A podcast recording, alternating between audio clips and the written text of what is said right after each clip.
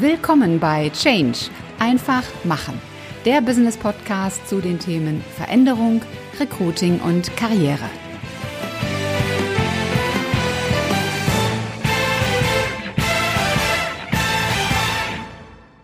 Hallo, liebe Podcast-Community und willkommen in deinem Business-Podcast Change einfach machen und auch willkommen zum zweiten Teil meines Interviews mit dem Unternehmer Philipp Semmelroth. Viel Spaß beim Zuhören und weiter geht's.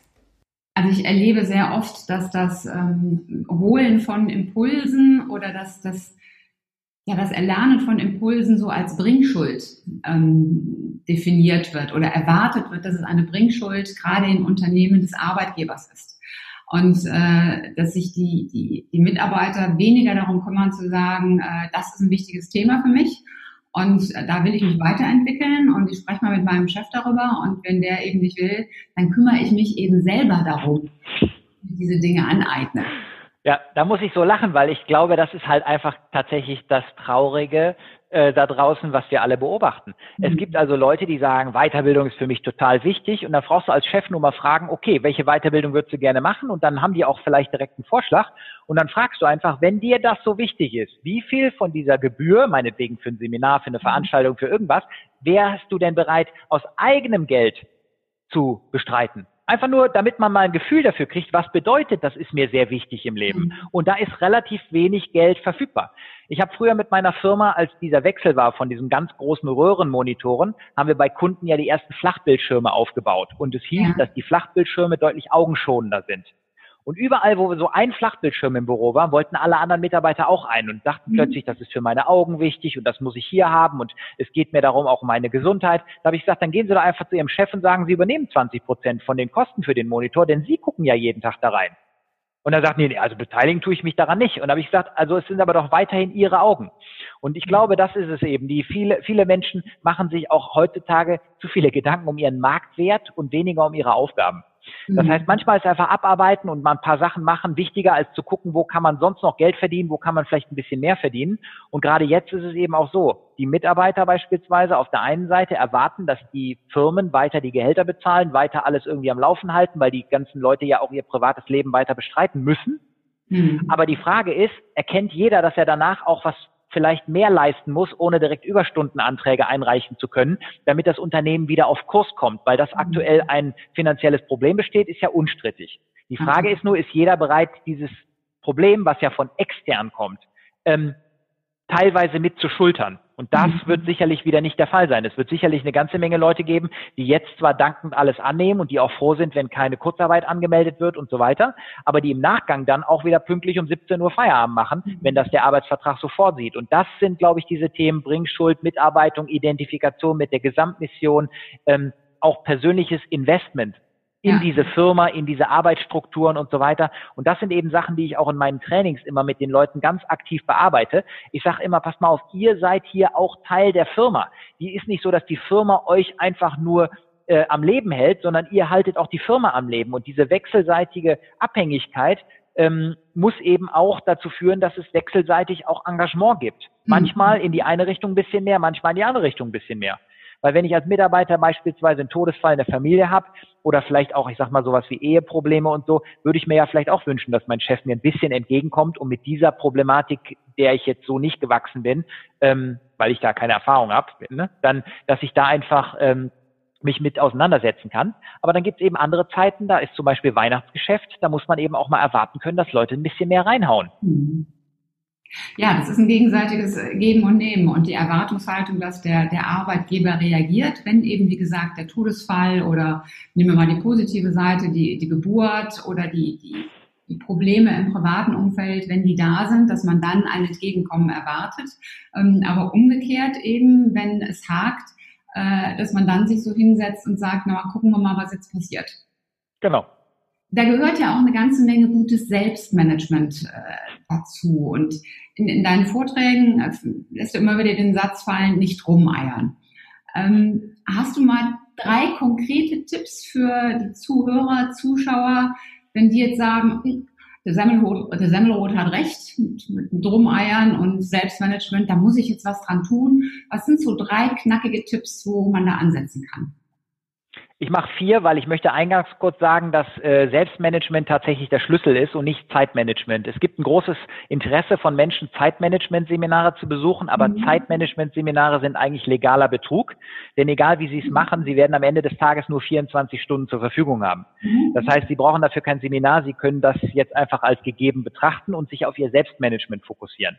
Ich würde Ihnen zum Beispiel den Tipp geben, dass Sie sich überlegen am Abend vorher, was mache ich denn morgen eigentlich, wenn ich anfange? Weil wenn Sie mhm. sich abends schon einen Plan machen für morgens, dann brauchen Sie ja morgens nicht erst noch Reorganisationszeit, sondern Sie nehmen Ihren Plan und arbeiten den einfach ab. Mhm. Achten Sie bei dem Plan aber auch darauf, dass Sie jetzt nicht 100 Prozent Ihrer Zeit verplanen, weil natürlich permanent auch Dinge passieren, die Sie mhm. nicht unter Kontrolle haben, sei es, wenn Sie zum Beispiel im Dienstleistungsgeschäft sind, dass Kunden anrufen etc. Deshalb habe ich immer so ein bisschen den Schlüssel, ähm, also bei mir sah das immer so aus, wenn ich früher selber noch zu Kunden gefahren bin, ich hatte halt morgens Termine und ich hatte ganz spät Nachmittagstermine und in der Mitte Luft, um dann entsprechend improvisieren zu können. Entweder weil sich Termine verzögern, länger dauern oder vielleicht auch verschoben werden, aber eben auch um neue Sachen anzunehmen, die dann nicht erst Tage warten, bis sie bearbeitet werden müssen. Mhm. Der zweite Punkt ist zum Beispiel, dass man mal kritisch prüft, womit verbringt man eigentlich jeden Tag so seine Zeit. Mhm. Weil wenn man jetzt einfach mal kritisch prüft, wie viel Zeit war ich bei Facebook, bei Instagram, bei LinkedIn, guck mir solche Videos, Dings an, wie viel Zeit arbeite ich, wie viel Zeit investiere ich in meine Weiterbildung und, und, und, dann ist man eventuell doch ein bisschen geschockt, wenn man mal prüft, wie viel Zeit eigentlich für nicht wertschöpfende Tätigkeiten investiert wird. Mhm. Ich habe gerade in einer, äh, in einem Vortrag gehört, was ich sehr spannend fand, wir Menschen investieren eigentlich zu viel Zeit in die Wartung unseres eigenen Körpers. Das heißt, wir schlafen acht Stunden oder was auch immer, plus minus halt eine halbe Stunde je nach Typ. Dazu kommt dann dieses ganze morgens erstmal in die Gänge kommen, da noch ein Kaffee, hier nochmal was lesen in der Zeitung und so, was ja erstmal keine Relevanz hat. Und das heißt, am Ende des Tages bleiben von den 24 Stunden gar nicht mehr so viele Stunden über, wo ich mal wirklich produktiv werden kann. Und wenn ich das mal aufschreibe, dann habe ich im Prinzip einfach mal einen besseren Überblick darüber, bin ich wirklich so produktiv, ähm, wie ich glaube und was müsste ich eventuell weglassen, damit ich äh, mehr Zeit habe. Und das mhm. bringt mich dann vielleicht zu dem dritten Tipp, ähm, wenn man jetzt, und das glaube ich gilt für alle, man muss dafür kein Unternehmer sein, wenn man sich nur auf das konzentriert, was Geld bringt, dann kann man im Prinzip mehr erreichen. Und ja. das möchte ich jetzt einfach nochmal kurz erklären, weil das immer so ein bisschen falsch verstanden wird. Ich glaube einfach, dass es mehr Sinn macht, fünf Stunden in ein Buch zu investieren, um sich in seinem Fachbereich weiterzubilden, als fünf Stunden durch die eigene Wohnung zu laufen, um mit einem Lappen alles sauber zu machen. Das, das macht einfach keinen Sinn. Ich glaube auch nicht, dass man seinen eigenen Rasen mähen sollte, außer man findet da emotionale Entspannung. Das kann ja durchaus sein. Mhm. Aber ich glaube, wenn man einfach diese ganzen nicht wertschöpfenden Tätigkeiten weggibt, dann haben andere Leute ein Einkommen, weil mhm. die das ja übernehmen und man kann diese Zeit nutzen, um in seinem eigenen Expertenbereich entweder mehr Expertise aufzubauen oder sich in einen neuen Bereich reinzuentwickeln oder einfach mal zu schauen, was könnte der Markt da draußen doch noch gebrauchen, wo ich dann zukünftig ein Angebot für kreieren kann. Das heißt, wenn ich die ganze Zeit beschäftigt bin, habe ich keine Zeit, Geld zu verdienen. Und äh, deshalb glaube ich einfach, der Fokus auf die einkommenproduzierenden Aktivitäten ist häufig der Schlüsselfaktor, weil manche Menschen sind einfach nur beschäftigt und das ist nicht besonders zielführend. Ja, sehr gut. Du hast von vier gesprochen. Ja, der erste war das Thema Zeitmanagement, Selbstmanagement erstmal zu unterscheiden. Dass es einfach so ist, man muss wirklich gucken, es geht nur um einen selber. Man kann die anderen alle nicht managen. Aber wenn du jetzt sagst, äh, ich habe noch nicht viel geliefert, ich erfülle immer meine Zusagen, dann mache ich noch einen. Und zwar glaube ich zum Beispiel, wenn ich hier in meinem Homeoffice bin, dass man sich auch nicht permanent von anderen Menschen in der Agenda stören lassen sollte. Mhm. Jede E-Mail, die Ihnen jemand schickt, ist im Prinzip der Hinweis von jemand anders, mach das jetzt für mich. Mhm. Jedes Mal, wenn die Tür klingelt, ist das der Hinweis von jemandem, komm jetzt mal runter, egal was du machst, weil ich bin hier gerade äh, für dich jetzt relevant. Und ich gehe ja nicht zur Tür, wenn es klingelt. Ich mache im Prinzip meine E-Mails nicht die ganze Zeit, weil ich einfach denke, die Leute können warten, bis ich Zeit finde, das zu tun. Und ähm, das ist eben aber auch eine Konsequenz, die nicht jeder hat. Weil wie viele Leute sagen, es könnte der DRL-Bote sein. Ja, kann sein. Aber wenn ich unterwegs bin, als Speaker bin ich ja viel unterwegs, kommen die Pakete auch irgendwie an. Das heißt, es funktioniert immer, aber wenn ich jetzt hier ein Interview mache und es klingelt und so weiter, ignoriere ich das einfach, respektive höre das gar nicht, weil häufig die Klingel einfach ausgeschaltet ist. Bei mir auch. Alles äh, deaktiviert, alles ausgeschaltet. Und ich, ich glaube gerade, dass, dass diese Punkte so ganz entscheidend sind. Ähm, ich glaube, die meisten haben generell immer ihr Mailsystem offen und wenn dann plötzlich so unten das Zeichen, dann oftmals auch noch mit einem Ton aufpoppt, äh, hier ist eine Mail, zack, dann unterbricht man den Vorgang, in, in dem man gerade drin ist, geht in die Mail und guckt, was ist denn da jetzt passiert. Und äh, es ist ja nicht nur das Mailpostfach, das sind ja auch alle anderen sozialen Medien, ob das jetzt Business-Plattformen oder was auch immer ist. Also die Ablenkungsrate am Tag ist, glaube ich, sehr viel höher, als der ein oder andere sich, sich das eingestehen mag. Ja, und da ist natürlich auch wieder die Frage der Radikalität, weil ich bin jetzt zum Beispiel im Dezember 40 geworden. Ich wusste, dass wenn dann 40 wird, mit der runden Null, wie es immer so schön heißt, werden wahrscheinlich eine ganze Menge Menschen auf all diesen Portalen darauf aufmerksam und werden sich Zeit nehmen, mir irgendwas zu schicken. Mhm. Auch die Menschen, die ich gar nicht näher kenne, weil wir sind ja heute alle immer bemüht, eine große Followerschaft aufzubauen, aber da gibt es ja mhm. gar nicht einen persönlichen Kontakt zu jeder einzelnen Person. So, und um hier Zeit zu sparen, habe ich einfach meinen Geburtstag auf allen digitalen Plattformen deaktiviert. Das heißt, die Leute, die mich wirklich kennen, die wissen, wann ich Geburtstag habe. Da freue ich mich dann auch mal über einen Glückwunsch. Aber ich muss halt nicht die ganzen Glückwünsche von Menschen beantworten, die ich gar nicht kenne. Ja. Und das ist jetzt nur ein Beispiel, aber das ist, glaube ich, das, was jeder nachvollziehen kann. Es gibt ja heute ähm, Menschen, die kriegen, sagen wir einfach mal eine Zahl, 550 Glückwünsche ähm, an ihrem Geburtstag oder zu irgendeinem besonderen Lebensereignis, wie es auf den Social-Media-Plattformen ja häufig he heißt. Und wenn ich dann höflich bin, dann antworte ich auch jedem davon. Manche schreiben einfach nur pauschal, vielen Dank an alle, ich habe mich riesig gefreut, aber manche machen sich die Mühe. Und ich habe mir immer die Mühe gemacht, jedem Einzelnen, der mir geschrieben hat, zu antworten. Mhm. Und irgendwann habe ich einfach überlegt, das kostet mich so viel Zeit und manche davon kenne ich gar nicht näher. Deshalb werde ich das einfach für mich behalten, wann ich Geburtstag habe. Und wenn es dann einer weiß, freue ich mich ja, dass er dann mir schreibt und was auch immer, dann gibt es aber auch für mich weniger zu tun. Und es sind diese ganzen kleinen Stellschrauben. Ja, aber, aber das ist eben das.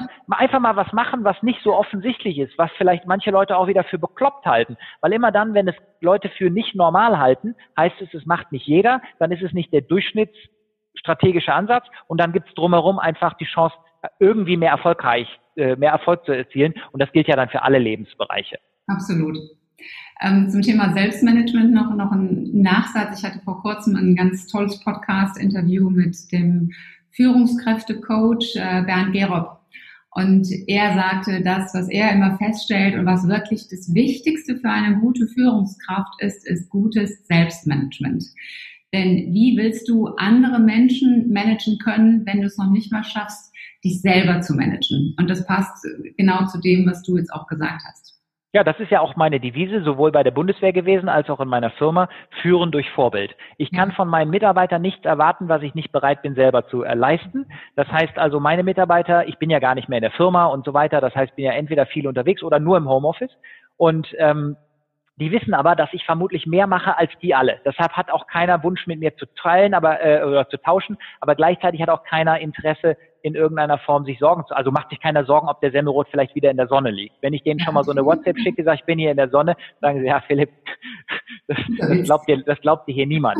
Aber aber aber der Knackpunkt ist, ich habe ein sehr gutes Buch gelesen, Monkey Business ähm, oder Monkey Management heißt es, glaube ich. Mhm. Da wird das nochmal so ein bisschen erklärt, dass man eben auch aufpassen muss, dass man als Führungskraft weil man ja den einen oder anderen fachlichen Vorgang vielleicht doch manchmal besser kann, weil man ja irgendwie aus dieser Position auch befördert wurde zur Führungskraft, dass man dann aber auch dafür sorgen muss, dass man den Mitarbeitern nicht permanent die Arbeit abnimmt ja. und dann im Endeffekt nachher als Führungskraft permanent abends bis 21, 22 Uhr im Büro ist und alle anderen gehen pünktlich nach Hause. Das ist einfach alles falsch. Das machen aber viele trotzdem. Das habe ich ja früher auch so gemacht. Das ist ja bei meinen Vorträgen auch immer so der, ähm, naja, mein Anspruch. Ich erzähle ja nur von Sachen, von denen ich Ahnung habe. Es mag sein, dass Leute im Raum andere Meinungen haben, andere Erfahrungen gemacht haben, aber alles, was ich erzähle, habe ich ja wirklich ausprobiert. Mhm. Das heißt, ich habe ganz klare Empfehlungen zu Provisionsmodellen und so weiter, basierend auf Empfehlungen. Die decken sich nicht zwingend mit allen anderen Leuten. Mhm. Aber bei dem Monkey Business ist es eben so, da steht dann ganz äh, äh, konkret drin, wenn so ein Mitarbeiter in dein Büro kommt als Führungskraft und erzählt dir von seiner Aufgabe und du sagst, pass auf, lass die mal hier,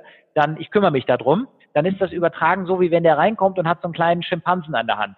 Und dann sagt er, pass mal auf, ich habe hier einen, diesen Schimpansen und irgendwie weiß ich jetzt gar nicht, was ich damit machen soll. Und du sagst als Chef, pass mal auf, setz den mal einfach hier hin, ich kümmere mich darum. Mhm. Und das Bild, was dann am Ende dieses Buches offensichtlich wird, ist, wenn du am Ende des Arbeitstags als Führungskraft in deinem Büro überall Schimpansen sitzen hast, während deine Mitarbeiter zu Hause sind, dann hast du halt was falsch gemacht. Ja. Und ich glaube, es ist halt einfacher zu sagen, Herr Mitarbeiter, okay, du hast eine Frage zu deinem Schimpansen, alles klar, jetzt nimm den wieder mit und sieh zu, dass der das Problem löst. Also man muss einfach sich selber sehr, sehr stark organisieren, aber man muss aus meiner Sicht auch ein sehr hohes ähm, Gefühl dafür entwickeln, ein sehr feinfühliges Gefühl dafür entwickeln, wie viel ist meine eigene Arbeitszeit eigentlich wert. Mhm. Und meine Devise, äh, Devise ist in allen Lebensbereichen immer, wenn ich jemanden kenne, der 80 Prozent des Ergebnisses erreichen kann, was ich erreichen würde, wenn ich es mache. Also dann gebe ich die Arbeit weg. Dann ist es vielleicht nicht perfekt und ich könnte es vielleicht ein bisschen besser, aber dieses bisschen besser merkt vielleicht kaum einer. Aber wenn ich gar nichts davon mache, dann kriegt der Kunde oder wer auch immer 80 Prozent des Ergebnisses. Ich habe aber 100 Prozent Zeit eingespart ja. und damit kann man im Prinzip extrem viel erreichen. Ich glaube, das ist auch ein gutes Bild, was man sich so als optischen Anker mitnehmen kann. Also wenn jemand kommt und einem eine Aufgabe ähm, ja, überstülpen oder möglicherweise ja. mit Fragen dann abdelegieren möchte, sich zu fragen, Moment mal, ist das jetzt so ein kleines Äffchen, was ich nachher hier auf dem Tisch sitzen habe und da sind ja schon zwei andere was mache ich jetzt damit? Genau, deshalb fand ich das in diesem Buch auch so spannend, weil das einfach so äh, auch sehr amü äh, amüsant rübergebracht wird und so weiter. Und äh, ich kriege auch keine Provision, deshalb äh, mache ich trotzdem nochmal Werbung dafür. Das Buch gibt es auch als Hörbuch für denjenigen, der es vielleicht einfach mal unterwegs konsumieren mhm. möchte. Also ich glaube Monkey Management oder so heißt es. Aber es ist wirklich einfach dieses Bild, weil man als Führungskraft häufig immer sich Gedanken darum macht, der Mitarbeiter ist nicht produktiv, der ist nicht, nicht produktiv, der ist wieder zu spät zur Arbeit gekommen, der hat das Problem, der hat immer keine Ahnung, Mundgeruch oder was weiß ich. Aber man muss auch mal gucken, was ist eigentlich bei mir noch alles zu verbessern im Sinne des Teams, aber auch natürlich im Sinne des Unternehmens. Absolut. Ich möchte mal einen kleinen Schlenk machen. Ähm, du bist ja nicht nur in Deutschland und der Dachregion unterwegs, du bist ja international unterwegs. Du hältst in Englisch internationale Vorträge und ähm, dabei auch viel in den, in den Staaten, also in den USA. Du hattest vorhin schon mal den einen Punkt äh, angesprochen, dieses äh, einfach mal machen und äh, nicht auf Perfektionismus gehen. Gibt es noch andere Sachen, wo du sagst, das könnten wir uns von den Amerikanern einfach mal abschauen? Also was ich häufig auf der Bühne erzähle, ist, dass ich also heute ja in den Vorträgen, insbesondere wenn ich sie dann international in Englisch halte, tatsächlich äh, schaffe, die Leute zu erreichen, die Leute verstehen, was ich ihnen erzähle. Teilweise schreiben sie sich's auf, setzen es um, kommen danach noch mit Fragen. Aber ich hatte in der Schule halt eine 5 in Englisch. Und ja. ich glaube einfach, man muss, und das bringt mich zu diesem Verlernen, ist wichtiger als Lernen, man muss manchmal einfach hinterfragen, wofür habe ich eigentlich eine 5 bekommen? Habe ich eine 5 bekommen, weil ich nicht sprechen kann? Oder habe ich irgendeine Anforderung nicht erfüllt, mit der ich mich gar nicht identifizieren konnte? Ja. Und wenn man das mal abstrahiert, dann ist es eben so, das war tatsächlich der Fall. Denn wir haben im Englischunterricht Shakespeare gelesen. Und ich sollte in Shakespeare interpretieren. Und ich habe dann dafür eine 5 gekriegt und dann bin ich zu meinem Englischlehrer hingegangen, habe gesagt, schau mal, irgendwas läuft doch hier falsch. Da sagt er, wie meinst du das? Da sage ich, schau mal, wir interpretieren hier Shakespeare und dafür habe ich eine 5. Nebenan im Deutschunterricht interpretieren wir Goethe, da habe ich eine 4. Ich kann aber ganz gut Deutsch fließen, schreiben, sprechen und so weiter. Das heißt, ich habe ja kein sprachliches Problem, ich kann nur nicht interpretieren. Mhm. Das heißt also, mich jetzt an meiner Fähigkeit zu interpretieren, zu bewerten, um dann Rückschlüsse darüber zu ziehen, was, wie gut ist mein Englisch, das macht doch gar keinen Sinn. Mhm. Was wir doch hier prüfen müssten ist, ist mein Englisch so gut, dass ich im Ausland überleben könnte? Und das, mhm. das ist ja häufig diese Sache. Ich gebe den Leuten immer diesen, diese Botschaft mit. Da fange ich auch international häufig meine Keynotes mit an. Dann sage ich, mein Englisch ist nicht perfekt. Manche sagen, es ist sehr gut, aber ist egal. Es ist nicht perfekt. Es ist nicht meine Muttersprache. Aber man muss erstmal loslegen, um großartig zu werden. Man muss nicht großartig sein, um zu starten. Und im Prozess besser werden. Das bleibt einfach das äh, Fazit. Wenn ich international unterwegs bin und dann natürlich auch sehr stark im amerikanischen Raum, die machen, machen, machen, die wissen einfach, kann scheitern und dann probieren wir es anders. Ja. Und das sieht man ja auch in den Wirtschaftszahlen belegt. In Amerika ähm, ist, glaube ich, die durchschnittliche, ähm, äh, wie heißt es, Versagensquote, Failure Rate oder, oder hier ähm, Insolvenzrate oder was was immer bei 2,3. Das heißt, jedes erfolgreiche Unternehmen ist im Durchschnitt vorher 2,3 Mal pleite gegangen. In Deutschland gehst du einmal pleite und dann gibt dir niemand mehr Geld. Mhm, ja. Anstatt zu sagen, Moment, der hat jetzt so viel Mist gebaut, der wird denselben Mist ja nicht nochmal bauen. Das heißt, der ist vermutlich viel besser qualifiziert als jemand, der es zum ersten Mal probiert. Die haben eine ganz andere Herangehensweise. Und leider ist es so, und das belastet mich persönlich manchmal in so Gesprächen, die ja immer wieder aufkommen, alle, die an Amerika denken, denken an Donald Trump, aber Donald Trump ist nicht Amerika. Donald mhm. Trump ist nur der Präsident von Amerika. Die Amerikaner an sich, die sind durchaus so wie du und ich, nur manchmal eben so, dass man sich mit denen auch nochmal auseinandersetzen sollte, um zu überlegen, was machen die anders, was mir persönlich helfen könnte. Aber das schaffen viele nicht, weil sie einfach blocken. Ich höre, Leute wollen nicht mehr nach Amerika, weil sie den Präsidenten nicht mögen. Das ist für mich sehr kurzsichtig gedacht.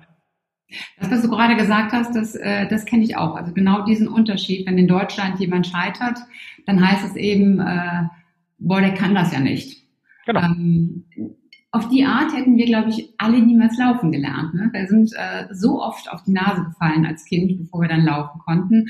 Und wenn man dann erwachsen ist, dann heißt es äh, einmal hingefallen oder zweimal, äh, das ist ein Zeichen, der kann das grundsätzlich einfach nicht. Ja, und das, das würde mich aber jetzt, da möchte ich noch ganz kurz anknüpfen, auf eine Sache bringen, wo du nach dem Unterschied fragst.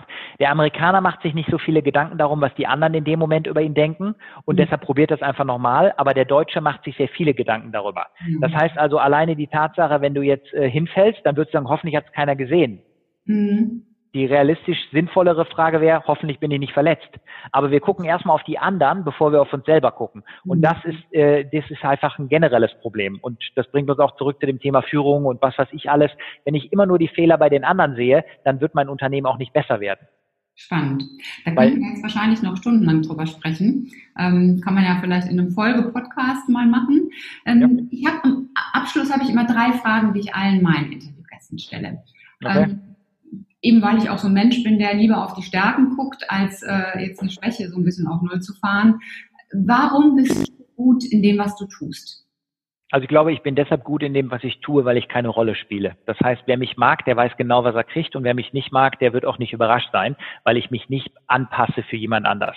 Und ich habe einfach ein klares Ziel und häufig ist es ja so, Menschen, die auf externe Hilfe zurückgreifen, sei es jetzt in der Beratung von meiner Firma oder sei es jetzt in der Beratung vom Coaching oder so. Menschen mögen Führungsstärke und die, die suchen einfach jemanden, dem man nicht zwingend vertrauen. Das ist in Deutschland sehr wichtig. Die legen immer alle Wert auf Sympathie. Ich glaube, manchmal ist Zutrauen wichtiger. Man muss einfach einen holen, wo man das Gefühl hat, der ist der Richtige, um diese Krise für mich zu lösen. Mhm. Und weil ich das einfach ganz klar rüberbringe, dass ich einen Plan habe und diesen Plan nicht verwerfe, nur weil irgendeiner im Raum vielleicht sagt, blöde Idee, ähm, werde ich halt häufig auch gerne gebucht, weil die Leute einfach sagen, der zieht das einfach durch. Und das ist das, was viele eben nicht tun, weil viele ja. rudern zu früh zurück, wenn es ein kleines bisschen Widerstand gibt. Und das, äh, da bin ich nicht immun gegen, aber weitestgehend safe. Gut. Hast du ein persönliches Motto und Leitmotiv?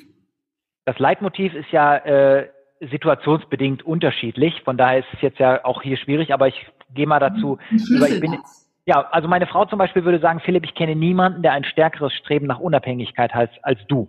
Das heißt, mhm. also ich habe mein ganzes Leben so strukturiert, dass ich immer alleine klarkomme und deshalb bin ich so gut mit Leuten, weil ich mich bewusst in Abhängigkeiten begeben kann, aber nicht in Abhängigkeiten zu sein müsste.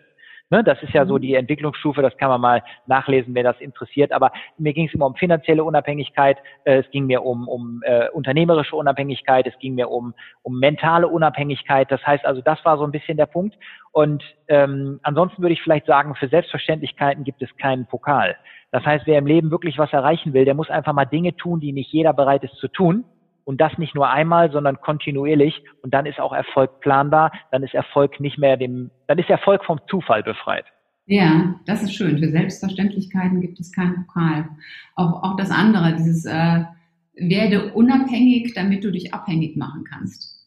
Ja, da gibt's ja diese, diese, diese Entwicklungsstufen, vier Stück sind es, wollen wir jetzt nicht im Detail drauf eingehen, aber das ist ja die höchste Form, dass Menschen, die in sich, zwei Unabhängige sich wiederum zusammentun und damit eine wechselseitige Abhängigkeit herstellen. Das ist ja die höchste Form der Entwicklung, dass man sich freiwillig in diese Situation reinbringt, äh, weil man eben dafür äh, die Grund, also darin Synergien sieht oder irgendwelche anderen Dinge, die einen nach vorne bringen. Ja, sehr gut. Und die, die letzte Frage, was ist so deine wichtigste persönliche Erfahrung, die du in deinem beruflichen Werdegang gemacht hast? Unsicherheit zerstört mehr Umsatz als jede Wirtschaftskrise. Ich glaube einfach, dass man, das ist ja gerade auch das, was ich dem Verkäufern immer beibringe, wenn ich Verkaufsleute trainiere. Es ist so, der Kunde mag keine Zweifler. Menschen müssen erkennbar sagen, ich habe einen Plan, gib mir mal deine Hand, ich führe dich, wenn du mir folgst, wird es für dich sicher, wird es mhm. für dich problemlos laufen. Ich habe das hier im Griff, es wird vielleicht nicht ganz rund laufen, aber wenn Schwierigkeiten kommen, kannst du entspannt sitzen bleiben, denn wenn du mit mir zusammenarbeitest, reist du erste Klasse, ich kümmere mich um alles und du kannst im Endeffekt einfach nur die Reise genießen. Und ich glaube, das ist so ein bisschen der Punkt. Ein selbstsicheres Auftreten führt natürlich manchmal dazu, dass Leute dir eine gewisse Arroganz zusprechen oder so weiter, aber auch da gehe ich einfach heute ganz entspannt mit um und ich sage einfach, Leute, die dich die die Arroganz und so weiter zusprechen, stehen häufig unter dir. Leute, die erfolgreicher sind als du, die interessiert das einfach gar nicht. Ja. Und deshalb ist es einfach so, ich glaube, man kommt weiter damit, wenn jeder weiß, wofür du im Leben angetreten bist, was ich konkret von dir erwarten kann und was ich vielleicht auch von dir nicht erwarten kann und dass man sich einfach, wenn man eine Aufgabe übernimmt, da voll reinhängt. Weil wenn das funktioniert, dann wollen Leute immer wieder mit dir zusammenarbeiten, weil die einfach wissen, wenn ich dem einmal eine Aufgabe übergeben habe, dann kriege ich ein Ergebnis zurück. Und ja. das ist das, was wir heute brauchen. Da hast du schon eine gute Überleitung gemacht. Äh, wenn man mit dir zusammenarbeiten will, wie findet man dich? Also es ist relativ einfach, weil Philipp Semmelroth heißen jetzt nicht so viele Menschen. Das heißt also, wer Philipp Semmelroth einfach mal bei Google eingibt, der findet da verschiedene ähm, Anknüpfungspunkte, zum Beispiel meine Webseite, natürlich auch die Social Media Portale, auch da bin ich überall unter diesem Namen zu finden. Was ich einfach vielleicht nahelege ist, weil das erstmal schnell und einfach ist, ähm, bei YouTube mal reinzuschauen. Ich habe in dem Kanal einiges an Videomaterial hochgeladen, wo man jetzt über dieses Interview hinaus nochmal so ein paar Vorträge von mir hören kann, ein paar Mitschnitte von Seminaren einschauen kann und so weiter, um einfach mal vielleicht ein besseres Bild von mir zu bekommen mhm. und noch ein paar andere Facetten kennenzulernen, weil der eine findet das vielleicht blöd und ändert seine Meinung durch das YouTube, der andere findet das hier vielleicht gut und ändert seine Meinung durch YouTube. Das heißt, so oder so kann das durchaus Sinn machen, einfach mal da vorbeizuschauen. Sehr gut. Und wer das sich jetzt nicht merken konnte und auch nicht weiß, wie man Philipp Semmelroth eventuell schreiben könnte, für den verlinken wir das Ganze natürlich noch in den Show Notes und da sind dann alle Links zu Webseite, YouTube und allen anderen Einfallstoren, um mit Philipp Kontakt aufzunehmen. Philipp, ich danke dir ganz, ganz herzlich. Es war ein grandioses Gespräch. Viele tolle Impulse und viele Inputs, gerade auch für die Zuschauer und Zuhörer. Und äh, ich hoffe, du als Zuschauer, als Zuhörer konntest eine Menge für dich mitnehmen und auch eine Menge Dinge rausziehen. Vor allem Dinge, die du dann auch wirklich umsetzt und tust und einfach machst. In dem Sinne, ich danke dir fürs Dranbleiben, fürs Zuhören, Zuschauen. Hoffe auch, dass du beim nächsten Mal dann wieder mit dabei bist. Und bis dahin sei großartig, mach einfach Change. Deine Ulrike Winzer. Bye bye.